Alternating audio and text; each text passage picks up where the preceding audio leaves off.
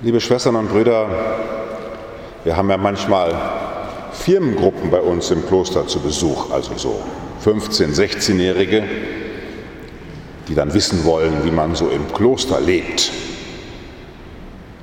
Und wenn ich dann so allerlei fromme Sachen und auch nicht so fromme Sachen gesagt habe, was essen wir denn und gibt es Urlaub und alles Mögliche, bricht es regelmäßig aus, wenn man so fragt, habt ihr noch Fragen? Dauert es natürlich so ein bisschen, bis so 15-, 16-Jährige sich trauen, eine Frage zu stellen, wenn die anderen alle zuhören. Dann bricht es regelmäßig fast bei allen Besuchen aus jemandem heraus eine Frage, die er sich zu stellen traut, natürlich, weil er sich denkt, die anderen finden diese Frage gut.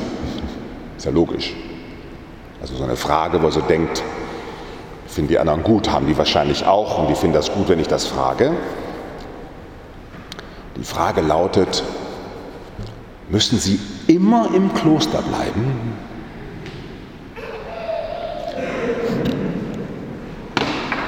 Können Sie da gar nicht raus? Da kommt dann so eine Horrorvorstellung vor, dass man etwas ein Leben lang machen soll. Ein, ein ganzes Leben. Alle Zeit. Jesus sagte seinen Jüngern durch ein Gleichnis, dass sie alle Zeit beten und darin nicht nachlassen sollen. Immer. Alle Zeit. Kann man gar nicht aus dem Kloster raus und heiraten? Für immer jemanden wählen? Nicht nur einen Lebensabschnittsgefährten, sondern einem zu sagen, ich will dich lieben, achten und ehren, solange ich lebe, alle Zeit. Oder der Bruder Jens da vor drei Wochen, ich verspreche in deine Hände, Provinzial, mein ganzes Leben als Kapuziner zu leben. Und dann noch zum Diakon geweiht werden, ein ganzes Leben für die Kirche gerade stehen, das ist doch furchtbar. Gott sei Dank tun schon einige sagen, naja, so furchtbar. Aber der Zeitgeist sagt, also immer und alle Zeit, wie furchtbar. Es gibt doch so viel zu erleben. Es gibt so tolle Frauen noch, außer die, die man gerade hat. Und so tolle Männer. Und so tolle Sachen. Alle Zeit und immer Jesus sagte seinen Jüngern durch ein Gleichnis, dass sie alle Zeit beten und darin nicht nachlassen sollten. Und der Apostel Paulus schreibt an Timotheus, bleibe bei dem, was du gelernt und wovon du dich überzeugt hast. Bleibe treu. Ja, muss man sich nicht jeden Tag eine neue Meinung bilden und könnte es nicht sein, dass das morgen alles verkehrt ist und muss man nicht auch so als aufgeklärter Mensch irgendwie auch denken, Vielleicht muss man auch mal was anderes ausprobieren. Bleibe bei dem, was du gelernt und wovon du dich überzeugt hast. Alle Zeit. Immer. Das, was jungen Menschen, die uns besuchen, so einen Schrecken einjagt, ein ganzes Leben im Kloster, wie furchtbar, das jagt auch jungen Menschen einen Schrecken ein. Wie ein ganzes Leben soll ich dich heiraten? Da warte ich erstmal. Warte ich erstmal. Und darum sind die meisten Brautpaare, die bei uns so anklopfen, auch schon so 30 plus, 34 plus. Und wenn Sie herumfragen, ich habe mal einen Hotelier gekannt, der hat mit 19 geheiratet, hatte mit 25 vier Kinder und er hat sich entschlossen, aus Deutschland auszuwandern, weil er immer und überall begründen musste, dass er geheiratet hat und eine große Familie. Und dann so jung seine ganze Jugend kaputt gemacht, so hört es sich dann meistens an. Alle Zeit für immer? In der ersten Lesung, liebe Schwestern und Brüder, gibt es das archaische Bild für diese Treue. Das ist ein archaisches Bild, das die Juden ganz kostbar mit sich durch ihre Geschichte tragen. Wir hören natürlich von einem Krieg und der soll gewonnen werden. Ja, das gibt es im Ersten Testament. Und wie wird der gewonnen? Dass da ein Mose ist, der die Arme hebt zum Gebet.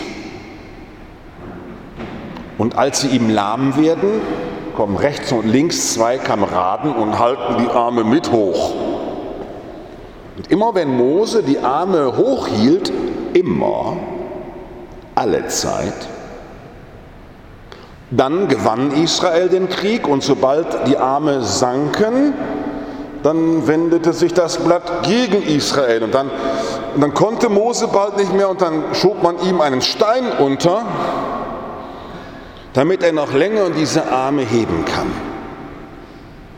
Das ist ein ganz archaisches, altes Bild, dass da einer ist, der für dich die Arme hebt.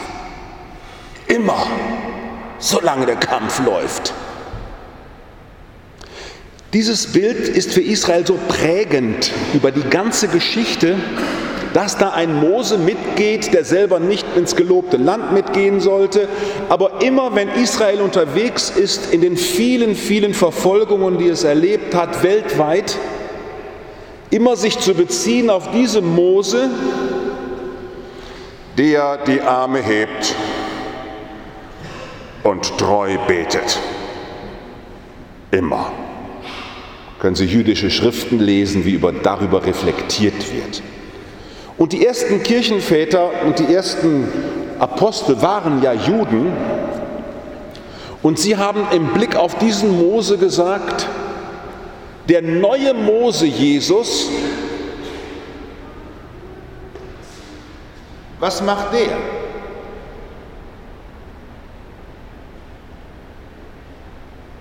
Er wird ans Kreuz gehängt, und ist auf diesem Kreuzesthron jetzt wie der Mose, der alle Zeit die Arme hebt. In der Osterpräfation sagen wir, er steht vor dir als unser Anwalt. Dass da einer alle Zeit vor Gott für uns steht, alle Zeit vor Gott für uns steht an den wir uns hängen dürfen, ist die Begeisterung der ersten Christen und der Christenheit. Dass da einer für uns die Arme erhebt.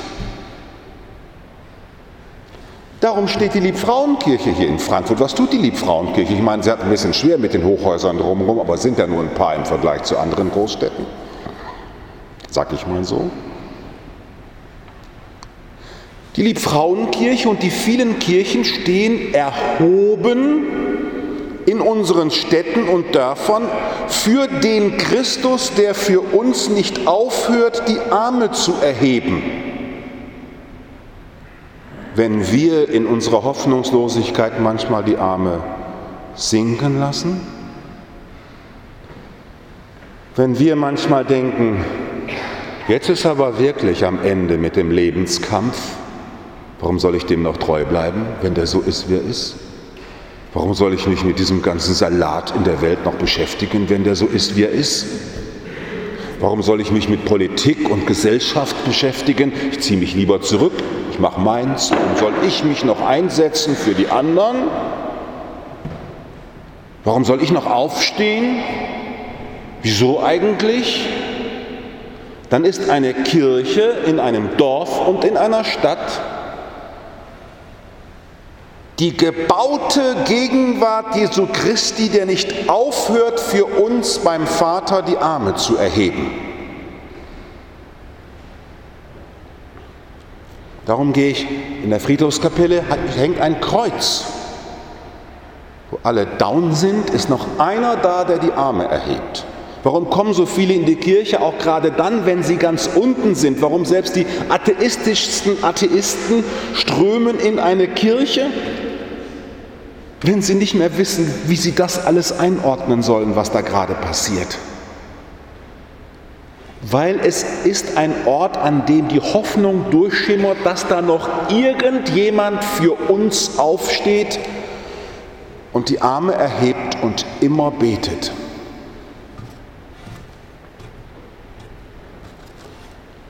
Muss man immer beten? Muss man immer im Kloster bleiben? Muss man immer in guten und in bösen Tagen mit einem unterwegs sein? Immer? Muss man immer Vater und Mutter von einem Kind bleiben? Muss man immer Deutscher bleiben? Muss man immer ein mit solcher Geschichte belasteter bleiben? Muss man immer?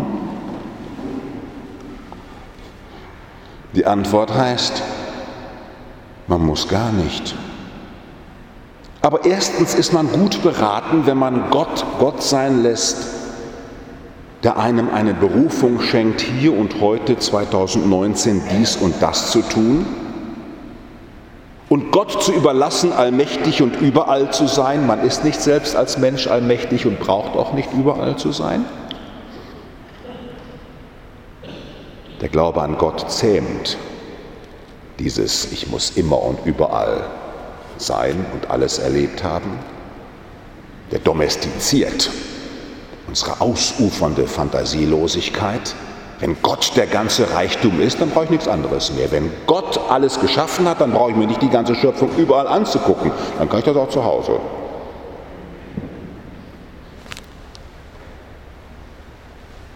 Ich darf, so ist die Antwort, wenn du Gott immer für mich bist und nicht aufhörst, in Christus die Arme für mich zu erheben, immer, alle Zeit, wie im Anfang, so auch jetzt und alle Zeit und in Ewigkeit, wenn du es immer für mich tust, dann darf ich versuchen, in Antwort darauf in meinem kleinen Leben, in meinen kleinen Möglichkeiten immer in Treue zu bleiben, dazu zu stehen, zu gehen und meinen Weg zu machen. Dieses immer im Orden, immer verheiratet sein müssen, ist eine fröhliche Antwort darauf, dass Gott auch immer treu ist und auch alle Zeit mit uns auf dem Weg ist und uns nicht aufhört einzuladen, mit ihm unsererseits die Arme zu erheben und zu wachsen und der Welt den Segen, den Gott schenken will, weiterzugeben. Wird jedoch der Menschensohn, wenn er kommt, den Glauben auf der Erde finden,